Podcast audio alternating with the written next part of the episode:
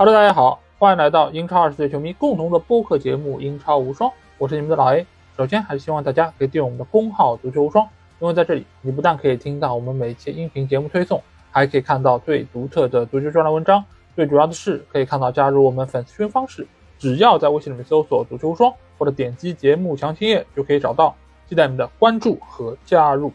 那经过了两轮比较紧密的赛程之后啊，我们的 FPL 节目。又是重新和大家见面，不知道大家在这几轮之中的战绩如何啊？而且要在这里先提醒一下大家啊，就是现在 FPL 的这个杯赛已经是开始了，有一些小伙伴可能不是很知道这个杯赛在哪里看，也不知道自己现在这个对战成绩啊。大家可以从右半边的这个中间找到这个入口啊，这个是你会和世界上所有这个玩家进行随机的配对，一一对决，胜者进入下一轮。败者呢直接被淘汰啊，所以还是一个非常刺激的一个玩法啊，大家可以关注一下。尤其在决定自己每周阵容的时候，你不但要考虑到上分，还要考虑到你和你对手之间的这个人员的差异，该派谁上场啊？所以就多了一个你可以考虑和斟酌的地方。那接下去先来简单回顾一下我上轮的得分啊，上一轮我是拿到了六十分，高于平均分二十分，所以呢在排名上是有所提升。周排名呢是一百多万名，国区的排名也是回到了三百多名啊，应该算是最近一段时间里面得分最高的一次啊。我们来看一下我的主要阵容，门将我派的是莱诺啊，莱诺最近的状态真的是相当不错，因为弗洛姆队是连续取得两场五比零嘛，那他接连是收获了零分，而且这场比赛他不但是收获零分，还拿到了两分的 bonus，还有五次的扑救啊，所以也是额外再拿到一分，所以这次门将的选择相对来说还是比较正确的。而后卫线方面呢，我最近因为是比较看重阿森纳的后卫啊，但是阿森纳最近的几场比赛他们都失球了。上一轮客场打卢顿丢了三个球，这一轮打阿斯顿维拉也是丢了一个球，所以枪手后卫的得分普遍不高。而埃弗顿队呢，最近是连续三场零分啊，所以塔可也是拿到了六分，就状态还是相当不错的。那在中场方面呢，这轮比赛我原本选的队长是哈兰德啊，但是因为哈兰德我们知道因伤没有上场。所以呢，就是来到了我的副队长，我副队长是萨拉赫。萨拉赫这轮比赛的发挥还是相当不错的，他是取得了一个进球，还有一个助攻，所以呢，还拿到了三分的 bonus。最终我是二十六分啊，也是因为他的存在，能够让我这一轮的分数还是比较的可观。其他的四个中场球员都是没有任何的发挥，blank 带回。而在前锋方面呢，索兰克果然是不负众望啊。我就知道伯恩茅斯面对曼联的时候，不管这个结果是什么样，是赢是输是平，都是很有可能会进球的。而这个中间，索兰克是进球概率比较大的一个球员，所以呢，他是拿到了七分。而沃特金斯呢，是替补没有出场的哈兰德上阵的，所以拿到两分也可以接受。而在替补方面，阿里奥拉我们知道是出现了伤病，所以这轮比赛也没有出战。而迪涅呢，我相对来说不太信任维拉的防守，但是没有想到维拉已经连续两场比赛没有丢球了，而且面对的是上届的冠亚军啊，所以这个还是有点让我刮目相看的。所以对于迪涅的选择，或许是一个比较大的失误。而拉塞尔斯呢，由于最近纽卡这个体能状况是比较堪忧，而且加上他们的主力门将波普的伤病啊，所以现在纽卡的后防线相对来说得分效率是比较低的，所以我把它放在最后一个替补的位置也是比较正确。那接下去我们来看一下各支球队未来一段时间这个赛程啊，呃，我们可以从这个最近三轮、六轮、九轮的这个对战难度可以看到，切尔西是未来一段时间赛程最好的，因为他们无论是近期还是比较长远的一段时期，乃至于整个赛季，他们的赛程都是最容易的，所以切尔西当之无愧是未来赛程最好的球队。而其次好的呢是伯恩茅斯。这个待会儿我们结合比赛可以再详细的来聊。另外呢，纽卡和热刺的赛程也是相对不错的。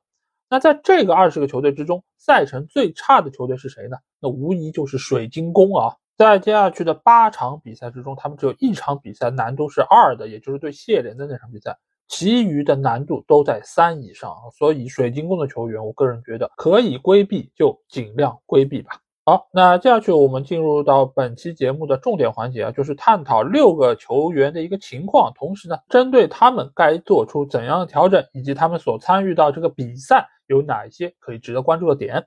那第一个我们要说到的球员，哎，又是我们的老朋友哈兰德啊。哈兰德最近一段时间，我们知道关于他的新闻还是比较多的。上场比赛呢，由于伤病的情况，他没有进入到大名单。曼城呢？也是非常艰难的啊，在落后情况下逆转获胜。所以哈兰德对于现在曼城来说还是非常重要。但是在这一周呢，传出了两条新闻啊。第一条新闻呢，就是瓜迪奥拉在欧冠之前说，哈兰德的这个病情我们还要再关注一下，看看能不能够提前复出，或者说在世俱杯的时候能够让他上场。原本我们从上周情况来看，哈兰德是出现了应激性的骨折，这个呢不是一个真正的骨折，但是呢他还是存在受伤的一个风险。所以这两周其实有大量的玩家在抛售哈兰德。我们看到这一周有多达四十三万名的玩家已经是卖掉了哈兰德，而且这个数字还在不断的上升之中。同时呢，也有一些玩家啊非常的厉害啊，他们找到了哈兰德家人的 FPR 的这个账号。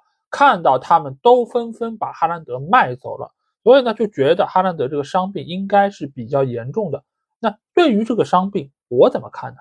我个人觉得哈兰德其实是存在回来的可能性，而且甚至于他是有可能能够在这场面对水晶宫的比赛中出场。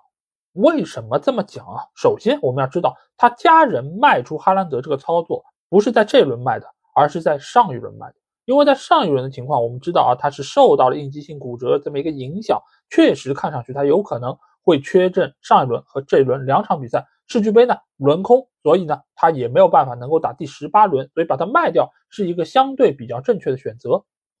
但是呢，在这一周中间，情况可能已经是发生了变化，因为我们来设想一下，瓜迪奥拉他在这个时间点说他有可能回来，也有可能打世俱杯，说明了什么问题？说明这个伤势没有大家想的那么严重。第二点呢，如果哈兰德不是真的存在十七轮出场的可能性，瓜迪奥拉为什么要告诉大家？因为所有人都觉得哈兰德因伤肯定会缺阵这两场比赛，甚至于世俱杯都有可能打不了。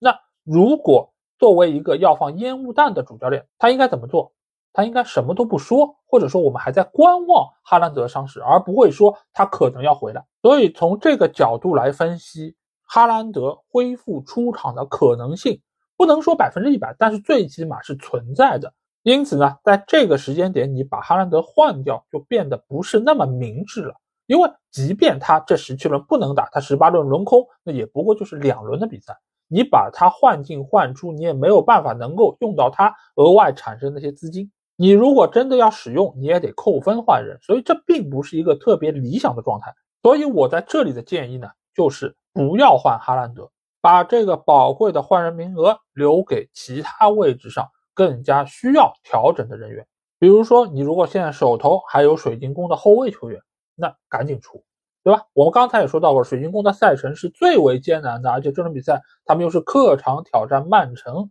那这些以往可能你已经入手的水晶宫的后卫约西姆·安德森啊、德耶啊等等，这些都可以趁这个机会赶紧卖掉。而对于曼城这边，我相信有不少的卖哈兰德的朋友是会做这样一个选择，就是用哈兰德来换阿尔瓦雷斯。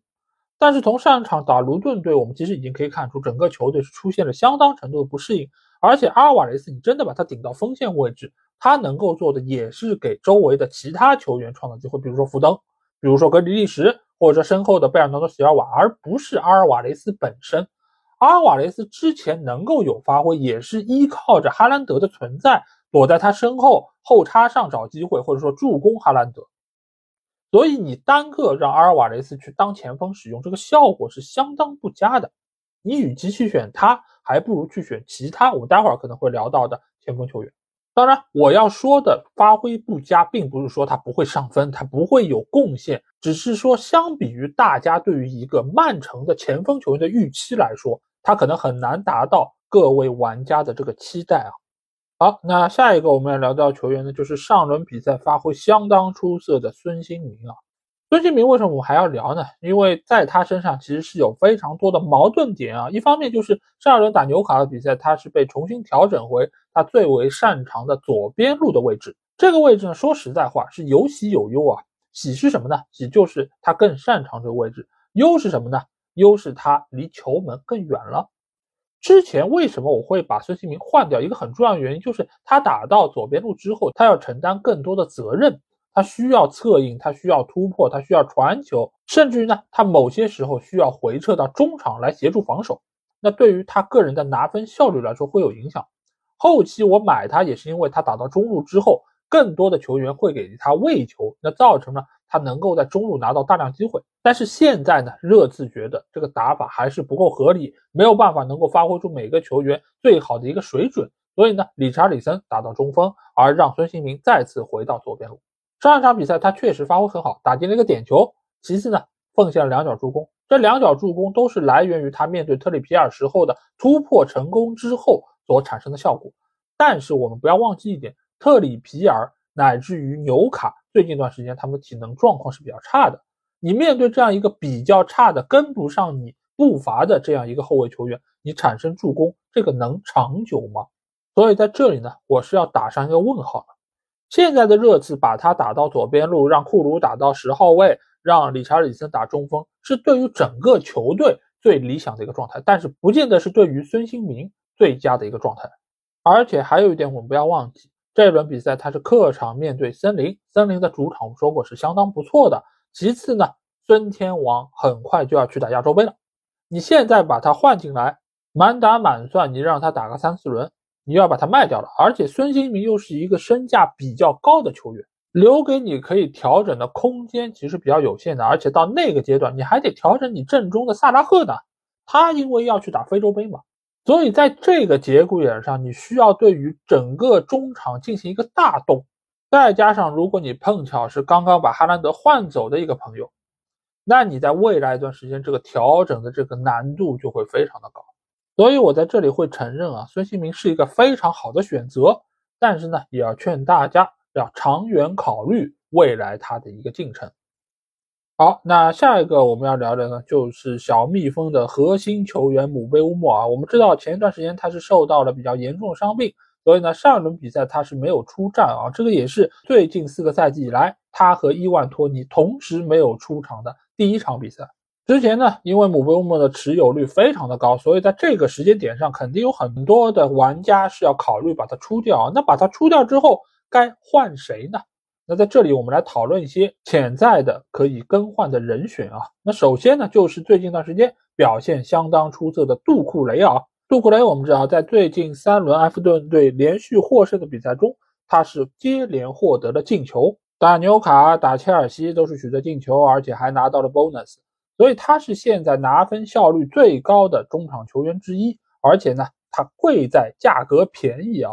目前来说，它只有五点六块啊，真的是性价比颇高。那另外一个选择呢，就是狼队的黄喜灿啊，这个我们就不多说了，因为之前几次的节目已经说过很多次，他是现在狼队最核心的一个进攻得分点，所以呢，他也是值得被大家入手。更何况他的价格也并不是很贵，五点八。都是要远远低于姆贝乌莫原来这个身价啊，所以能够换到他们，还能够得到一些钱。但是呢，他和杜库雷的情况是一样的，有一个不太好的点，就是他们都已经是深得四张黄牌啊。如果在这个时间点上把他们换进来之后呢，他们又吃到了第五张黄牌，那他们就会减少一次给玩家上分的机会啊。所以这个是大家需要考虑的。那第三个选择呢，就是富勒姆的五点三三人组啊。就是他们的中前场伊沃比、威廉还有佩雷拉，他们的身价呢都是五点三块，而且他们凭借最近四场比赛中的三场胜利啊，也是拿到了大量的分数。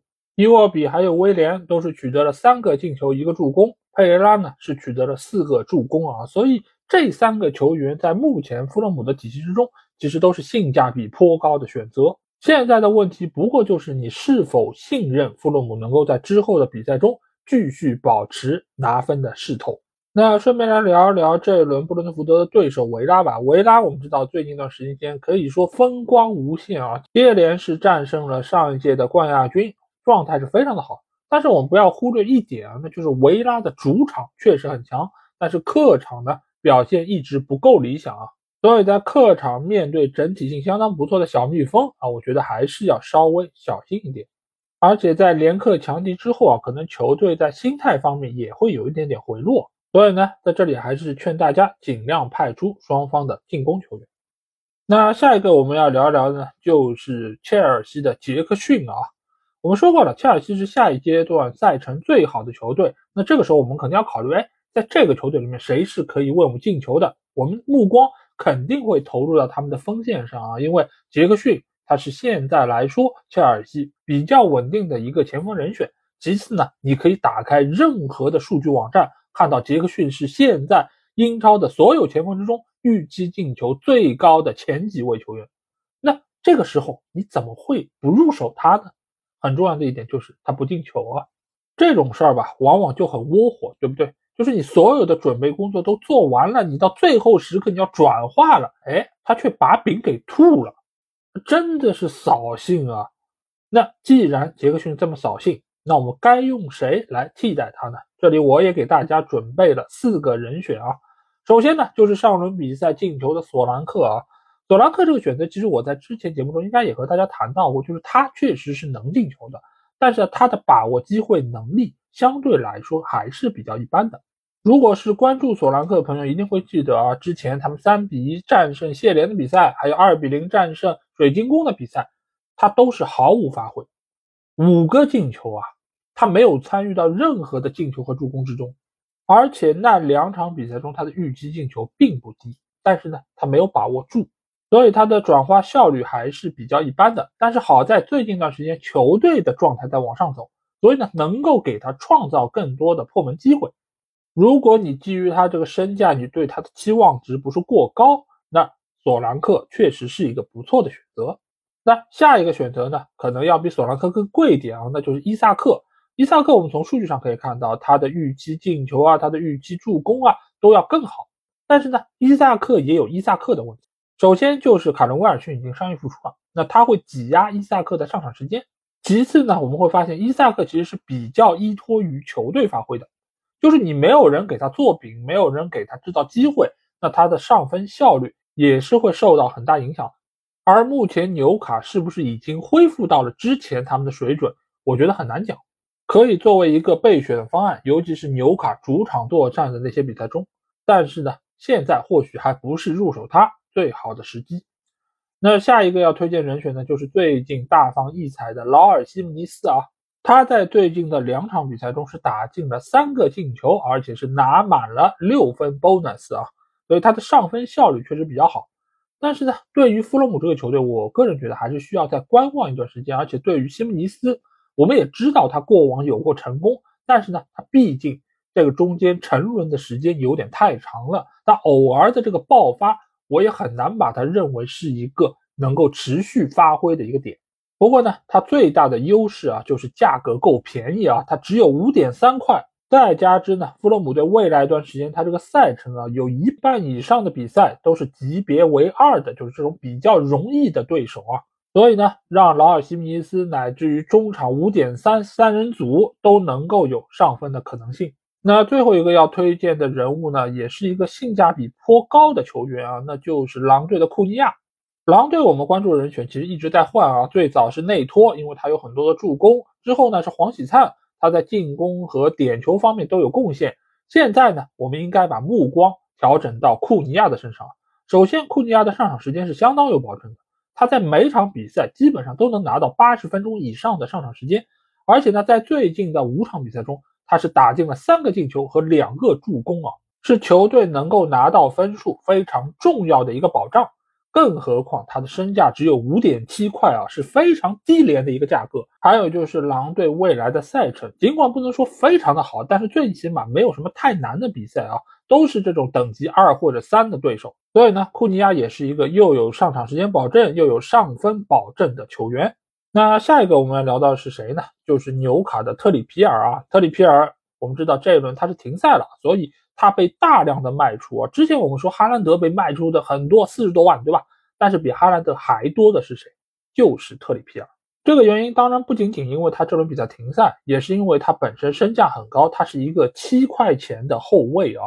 再加上这段时间纽卡的防守确实是比较一般。这个不仅仅是在于特里皮尔，也是和他们门将波普的伤缺是有关系的。再加上我们知道特里皮尔的这个比赛时间真的太长了，他的体能消耗真的太大了，这个会影响到他在攻防两端的这个贡献，所以他被大量的卖出，我觉得也很好理解。那既然特里皮尔被卖了，你手上拿回来的七块钱，你该怎么花呢？那这里给大家推荐中杯、大杯、超大杯三个选择。超大杯呢？就是最近刚刚涨价的阿诺德，现在他的身价已经是来到了八点二块。我记得我在他七点九块的时候就和大家推荐说，我说阿诺德会回来的，他的表现会好的。那现在呢，千呼万唤之下啊，真的是涨上了，而且涨到了八点二块，还在不断的有人买入它。这个原因我相信不用多说，对吧？因为这轮比赛打曼联嘛，打曼联，阿诺德上分的可能性就会变得非常非常的大。当然呢，你拿回特里皮尔的七块钱好像还不是很够啊，你还得再贴上一块多。才能够买阿诺德，但是谁让阿诺德的这个回报高呢？对吗？所以阿诺德是一个非常不错的选择。那再来给大家介绍一下大杯啊，大杯是谁呢？大杯是身价五点四块的波罗。波罗在最近热刺比赛中的表现是相当好，他已经是连续两场比赛献上助攻，而且赛季的助攻数已经是来到了六个啊。而且未来一段时间，热刺这个赛程是相当不错的啊。他一直到第三十二轮之前，就是现在大概还有十五轮比赛左右，他大多数都是二和三这个级别的对手，只有一场是四的，也是客场打曼联。你说打曼联这种难度高吗？一点也不高。所以热刺在未来一段时间这个赛程是相当好的。那波罗他在这个中间对于进攻的这个贡献，我觉得是可以一张的。尽管另外一边的乌多吉他也是有进球和上分能力啊，但是我觉得乌多吉和波罗比起来，就稳定性好像还是差了一点点。所以在这里，我推荐大家入手这个价格稍微贵一点点的热刺边后卫。那说完了大杯和超大杯，我们来说一说中杯啊。中杯我这里给大家推荐两个球员，第一个呢是在最近两轮比赛都取得进球的伯恩茅斯的森内西。森内西这个球员，如果大家看过去年伯恩茅斯比赛，就会对他印象还挺深刻的。他是一个非常知名的带刀后卫，所以呢，到第十几轮他才取得这一赛季英超的第一个进球，其实是有一点点出乎我意料的。但是呢，他的能力还是在的啊，所以我觉得你入手他，再加上最近一段时间伯恩茅斯比较好的一个状态，应该还是有不错的上分可能。而且他的身价只有四点四块，是比较低廉的。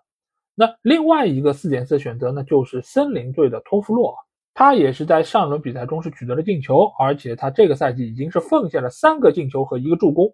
拿分效率还是相当不错的。尽管森林这个队伍你不能指望他能够有零封，对吗？但是只要他能够在进攻上面有所发挥，我觉得托夫洛还是值得入手的。而且我们从森林的比赛也可以看到，托夫洛他是承担了进攻方面非常重要的一个责任啊，他的后插上，他到禁区里面的抢点。都是森林队进攻很重要的一个环节，所以呢，在这个时候，如果你想以一个比较低的价格买入一个能上分的后卫，我觉得托夫洛也是可以考虑的。那最后一个我们要聊的呢，就是门将阿雷奥拉啊。阿拉奥拉，我们知道为什么会有那么多的玩家入手他，主要是因为两个字便宜，对吗？但是现在阿拉奥拉受伤了，那他这个便宜你也没有办法上分了，怎么办呢？那肯定就要想办法补。尽管有消息说他这个礼拜可能会回归啊，但是我觉得我们还是要关注一下这些低分的门将，因为有时候你会发现高分和低分门将差别没有那么大，因为都很难保证零封。因为今年我们知道各个球队他都是主攻，但是呢轻防，所以你就算是豪门也有可能会失球。因此在这个情况之下，选择一些低价的门将反而可以提升性价比。那首先我们要关注到的就是之前有很多人入手的森林队的特纳。上轮比赛，特纳又是回归到了主力阵容之中。如果他能够一直先发上阵啊，这个三点九块的这个身价可以保证他成为性价比之王。但是问题就是在于他和希腊门将奥德西斯之间是否能确立一个球员的主力位置，我觉得这个是很难讲的。因此呢，就算是特纳回到了先发阵容，我也暂时不推荐大家把他再换回来。再加上森林的防守，我们知道真的不是很值得倚仗啊。那真正我觉得要以这样一个比较低廉的价格，因为阿廖拉我们知道四点二嘛，那在这个范围之内，就是四块到四点五块之间的门将之中，我推荐两个吧，一个就是伯恩茅斯的内托，因为门将其实也是和整个球队的实力是挂钩的，如果球队的状态好，他们的战斗力在提升，那门将的失球数也会相应比较少。那最近一段时间，伯恩茅斯的状态我们知道确实是相当不错的，而内托在这个中间也是发挥了他该有的作用，他的扑球数不少，而且他最终交上的成绩也相当不错，他的失球数是要少于他的预期失球的，而且我们刚才也说了，伯恩茅斯未来的赛程是不错的啊，所以内托是大家可以考虑的一个人选。那下一个人选呢，就是埃弗顿队的皮克福德啊，大英国门。埃弗顿队我们刚才说了，他已经连续三场比赛没有丢球，那皮克福德居功至伟。其次呢，就是球队它本身的防守能力也在提升。尽管这轮比赛布雷斯韦特是五黄停赛，对于防守端可能会有点影响，但是长期考虑来说，皮克福德四点四块的这么一个身价还是有颇高的性价比。而且他在球队之内，只要不受伤，是不可能替补的。所以在这个时间点贴上零点二买入皮克福德，我觉得是买不了吃亏，也买不了上当，而且还有可能具有增值的空间。毕竟皮克福德我们知道他扑点球还是有两把刷子哦。对了，刚才忘了说了，内托也是具备扑点球能力的。这个赛季他已经是扑出过一个对方的点球啊。所以这两个门将，我觉得都是性价比颇高的选择。好，那说完了球员啊，我们来说说比赛吧。这轮比赛有两场焦点大战啊，第一场自然是双红会，利物浦在主场迎战曼联的比赛。曼联怎么说呢？最近的这个状态也好，人员也好，都是比较的糟糕啊。你想，上轮打欧冠的时候，马奎尔伤了，卢克肖伤了，毕费又是五黄停赛，所以这场对于曼联来说，他的阵容是不整的。退一万步说，你阵容整，你来到安菲尔德面对利物浦队能赢吗？你能拿分吗？我觉得还是很难的，更不要说这样的一个情况。而利物浦队这边呢，尽管麦卡利斯特我们知道应该是要错过这场比赛，但是阿里松已经是伤愈复出，上一轮比赛打水晶宫已经是首发上阵，而其他位置的球员基本上都还是处在一个很健康的状态。那在这个时候遇上曼联，那肯定得要痛下杀手啊！而且我们还知道一件事啊，就是利物浦在这场比赛中将会多七千个座位啊，因为他们的看台整修已经完成，而就是从这场比赛开始，他们将会对于这个看台进行使用啊，所以届时安菲尔德这个声浪将会比以往更加的强烈。大家该怎么做还用我说吗？自然是派出所有可以派的利物浦的进攻球员，乃至于防守球员。曼联现在这个防线真的和豆腐渣没有什么区别，所以萨拉赫也好，努涅斯也好，阿诺德也好，我觉得都是很有可能能够上分的。而对于曼联方面来说，少了毕费这一环，进攻不要想了，而原本防守就很菜，那在这个局面之下，我觉得曼联很有可能没有办法取得进球，更加没有办法可能从这里拿到分数。那第二场我们要聊到的就是阿森纳主场面对布莱顿比赛啊。布莱顿我们知道已经是跨赛季的有十来场比赛都是既有进球又有丢球，说明什么？说明这支海鸥军团现在的防守真的很成问题啊！而且他们周中也是打了欧战的，而打了欧战之后呢，德泽尔比就要轮换的，轮换的话呢，这个稳定性就得不到保证，所以我还是很看好阿森纳队能够在这场比赛中。取得进球，毕竟是主场的阿森纳，那他们所要遇到的局面其实和利物浦是一样的啊。所以进攻球员尽管上，防守端呢，说实话呢，我不太拿得准，因为现在的阿森纳他在防守端其实能力是有的，只是有时候呢，他可能因为一些偶尔的失误造成丢球。所以你要说他会不会丢球，我觉得不好说。但是你说他会丢很多球吗？我觉得绝对不会。尤其是现在这个布莱顿队的进攻能力来说，相比于那个全员都在线的布莱顿来说，我觉得还是有比较大的一个差距。而且阿特塔在周中的欧冠之中，他也是对于球队进行了小幅度的轮换，相信球员在体能方面、在状态方面不会有太大的影响。所以这场比赛啊，对于阿森纳的球员还是应出尽出，应上尽上。那最后还有两场比赛，我们简单来说一说。一个就是伯恩茅斯在主场迎战卢顿啊。最近伯恩茅斯的状态是很好的，球队是处在上升期啊，所以在主场面对卢顿的情况之下，球队在进攻方面应该还是能够有所发挥。卢顿我们也说过，他们在主场确实很厉害，但客场呢还是差点意思。因此我会更加看好伯恩茅斯能够拿下这场比赛，进攻球员也能够有比较大上分的可能性。而第二场比赛是伯利在主场迎战阿斯顿啊。埃弗顿，我们刚才说到布雷斯韦特这场比赛是五黄停赛，所以对于球队的防守端可能会有点影响。而且埃弗顿之前的两场胜利都是在主场获得的，而到客场来说呢，他们相对来说稳定性没有那么好，所以这场比赛伯恩利的进攻线有可能能够取得进球。但是呢，对于埃弗顿来说，他们的进攻主要倚仗的就是麦克尼尔。他现在对于整个中场的串联以及对于中前场的梳理，我觉得是埃弗顿队能够进球很大的一个原因啊。所以在这方面，我觉得麦克尼尔也是大家可以考虑入手的一个比较便宜的中场球员。再加上我们刚才谈到的我的爱将杜库雷，所以这场比赛我看好埃弗顿队能够在客场有所作为啊。毕竟伯恩利我们之前也说到过，其实他和之前那支一直输球的伯恩利没有什么本质上的区别。尽管有些球员他能够偶尔零星的有些亮眼的发挥，对吗？就比如上一轮比赛打进世界波的奥德波特。这个小球员，我觉得是有潜力的，但是呢，他现在要解决的问题是什么？先要保证出场。他现在上场时间没有保证，你就算有偶尔亮眼的发挥，你其实也不是那么值得寄托，对吧？而且他怎么也要五块钱，所以奥德波特是值得关注的一个球员，但是呢，目前不推荐大家入手他。那下一趴又是到了队长推荐环节，这期节目这个环节非常简单，只推荐一个人，那就是萨拉赫。面对曼联重拳出击。上分大大底，bonus 多多底，这种千载难逢的机会，我相信没有一个玩家会错过。所以吧，等着上分就行了。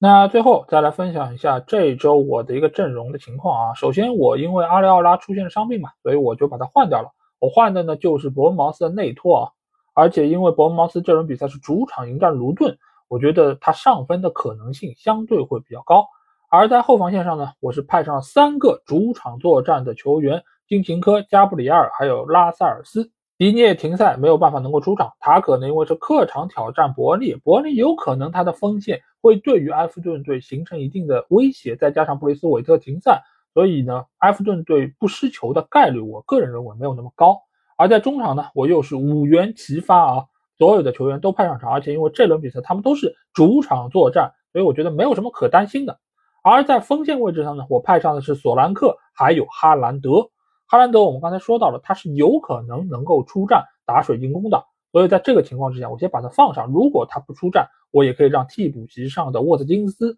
替补上场啊。所以这个阵容我相对来说还是比较满意的，因为基本上都是主场作战，而这个赛季主场的这个影响还是比较大的。所以希望我这一轮能够取得高分。战胜我在杯赛中那个对手，哎，那个对手还挺有意思的，是来自于伊拉克的曼城球迷啊。所以无论从哪个方面，我都需要战胜他。也希望大家通过这期节目能够有所收获，在这一轮的比赛中一起上大分。好，那这期节目基本上就这样。如果你听了我节目有什么话想对我说，欢迎在我们的评论区留言。如果想要和我直接交流或者加入英超无双 FPL 联赛的话，也可以来加我们的群。只要在微信里面搜索“足球无双”就可以找到，期待你的关注和加入。那如果是收看的视频版的朋友，希望大家能够一键三连。同时呢，也非常巧合啊，这期节目是我们英超无双的第两百期啊。尽管在第一百期的时候啊立下了一个愿望啊，是希望两百期可以请到詹俊来参与节目，但是这个愿望暂时没有办法能够实现了。但是呢，人还是应该要有梦想的。两百期不行，我们三百期、四百期、五百期，甚至于一千期，我们再来看一看吧。也感谢大家这两百期对于节目的支持和关怀。好，那这期节目就到这儿，我们下一期的英超无双节目再见吧，大家拜拜。